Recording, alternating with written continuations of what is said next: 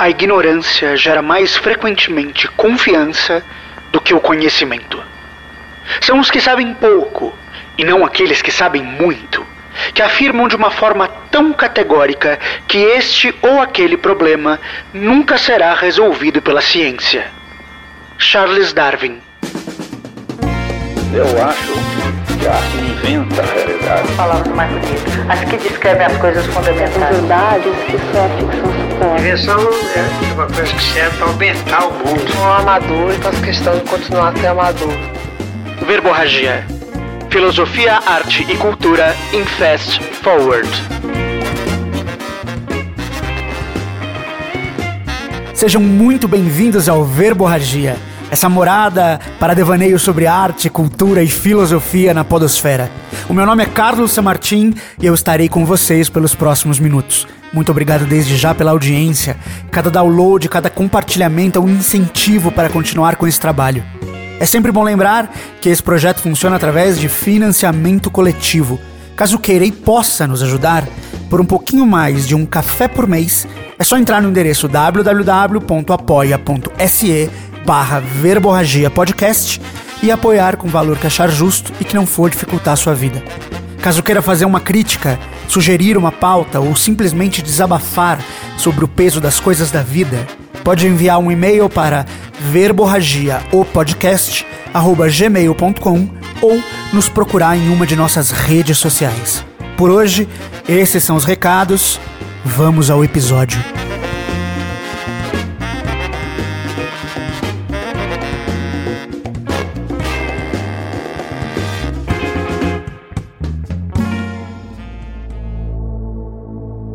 Eu estou aqui diante de uma tela de computador, um teclado, um pequeno controlador que nós costumamos chamar de mouse, um microfone e uma centena de pequenos aparatos eletrônicos sem os quais a minha vida seria muito mais difícil, ainda que bastante mais simples. Na minha cozinha residem panelas que não grudam, talheres de metal colorido, um refrigerador que me permite armazenar comida por dias, um filtro que de alguma forma retira da água as suas impurezas nocivas, tornando-a potável e própria para o consumo. Nos armários existem uma miríade de produtos alimentícios que vão de grãos que são colhidos o ano inteiro, provavelmente com a ajuda de fertilizantes e máquinas, e chocolates perfeitamente embalados em pequenas unidades que sem dúvida deixariam os criadores de chocolat, sua origem histórica, pasmos talvez um pouco insatisfeitos. Essas maravilhas modernas estão por toda a minha casa, por toda a minha vida. E eu posso apostar com certa segurança na resposta que na sua também. Você, que está ouvindo minha voz a quilômetros de distância, muitos dias depois de que ela foi gravada. Tudo isso que relatei aqui são frutos diretos e indiretos de uma das facetas mais fantásticas da cultura humana: a ciência. Outra coisa que os une, o fato de que muitos de nós, inclusive eu, sabemos pouco ou quase nada dos processos que os trouxeram até nós. Tão alienados estamos dos mecanismos da ciência que possibilitam grande parte do nosso cotidiano. E isso é grave. Muito. Houve um tempo que tudo o que sabíamos do mundo se dava através de duas portas: a da percepção, dominada por nossos limitados sentidos, e a da fé, tão grande quanto nossa imaginação. Tudo que nos cercava tinha dentro de si um espírito, um deus, uma deusa.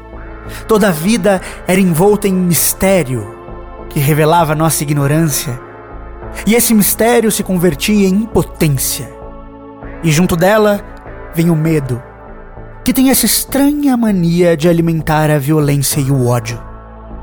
Muita brutalidade foi cometida devido à ignorância, mas o tempo passou e com ele vieram conquistas impensáveis. Dominamos o fogo, compreendendo seus pormenores, dominamos a agricultura e com ela passamos a entender mais sobre o que é a vida, de onde ela veio, para onde ela vai domesticamos os animais e fomos aos poucos percebendo que, mais do que diferenças entre nós, existem semelhanças, partes que somos dessa cadeia aparentemente infinita, caótica. E o tempo passou mais e passamos a compreender que a terra que habitamos é só mais uma, que a luz é uma coisa, fenômeno, que energia se transmite e que pode se converter em tantas e tantas e tantas coisas que podemos descrevê-las com leis, prever seu futuro, revelar seu passado.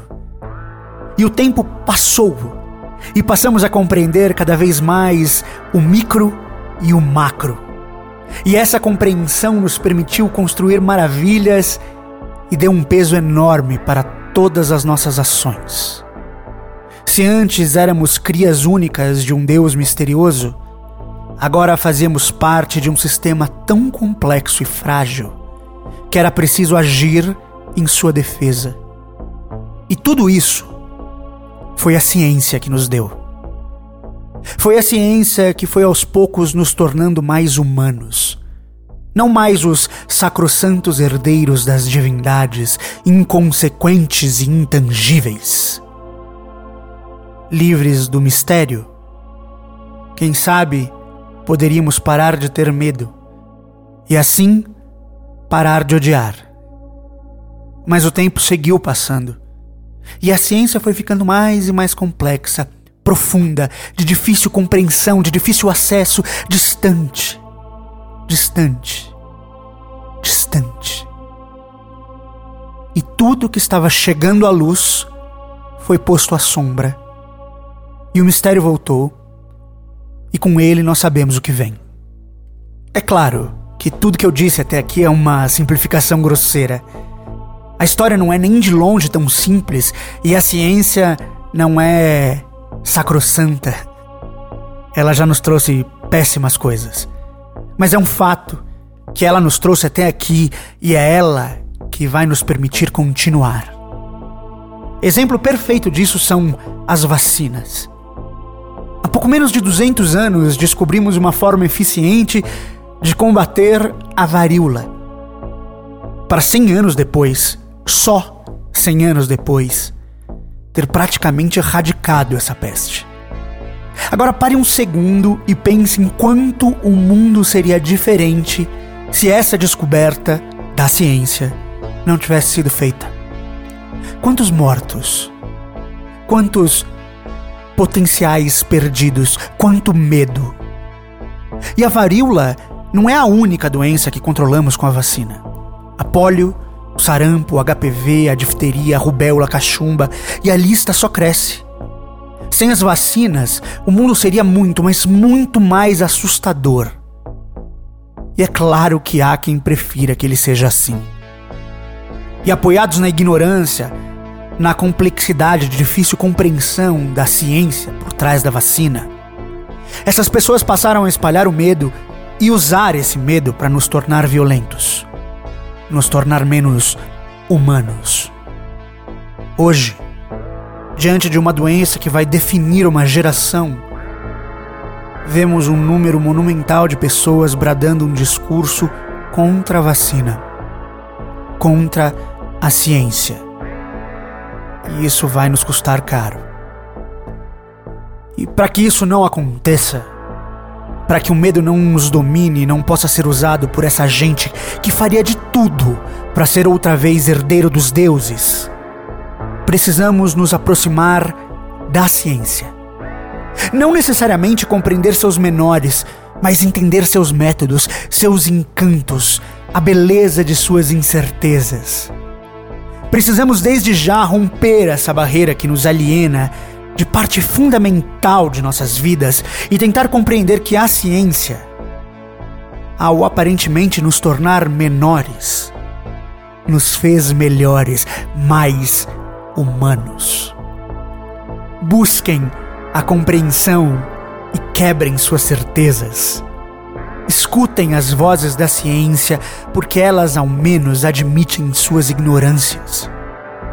Eu sei que tudo isso pode soar como um discurso apaixonado, e de fato ele é.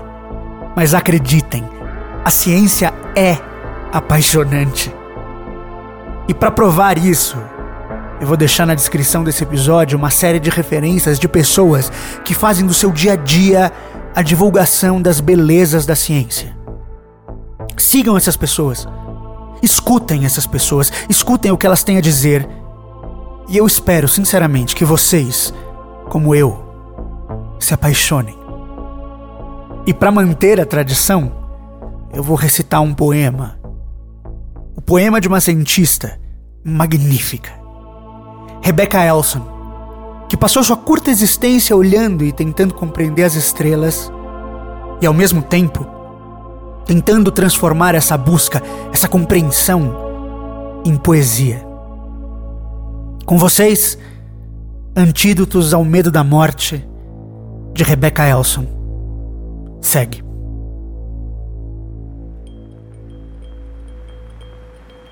Às vezes, como antídoto ao medo da morte, eu como as estrelas. Nessas noites, deitada de costas, eu as chupo na escuridão, até que todas estejam dentro de mim, pimenta quente e aguçada. Às vezes, em vez disso, me mexo em um universo ainda jovem, ainda quente como sangue, sem espaço sideral, apenas espaço a luz de todas as não estrelas, a deriva como uma névoa brilhante. E todos nós, e tudo, já estamos lá, mas sem as restrições da forma. E às vezes é o suficiente deitar aqui na terra, ao lado de nossos longos ossos ancestrais atravessar os campos de calçada dos nossos crânios descartados, cada um como um tesouro, como uma crisálida, pensando. O que restou dessas cascas voou com asas brilhantes. Muito obrigado por ouvir até aqui. Curta e compartilhe para nos ajudar a alcançar um número cada vez maior de pessoas mas é claro, só se vocês quiserem. É preciso estar atento e forte, amigos. É preciso se comprometer com o outro, amar o outro. Dê ouvidos à arte, à ciência e ao jornalismo comprometido e sério, porque são eles. E não os que nos querem ignorantes, com medo e cheios de certezas, que vão nos manter vivos, informados e sãos. Com amor, até.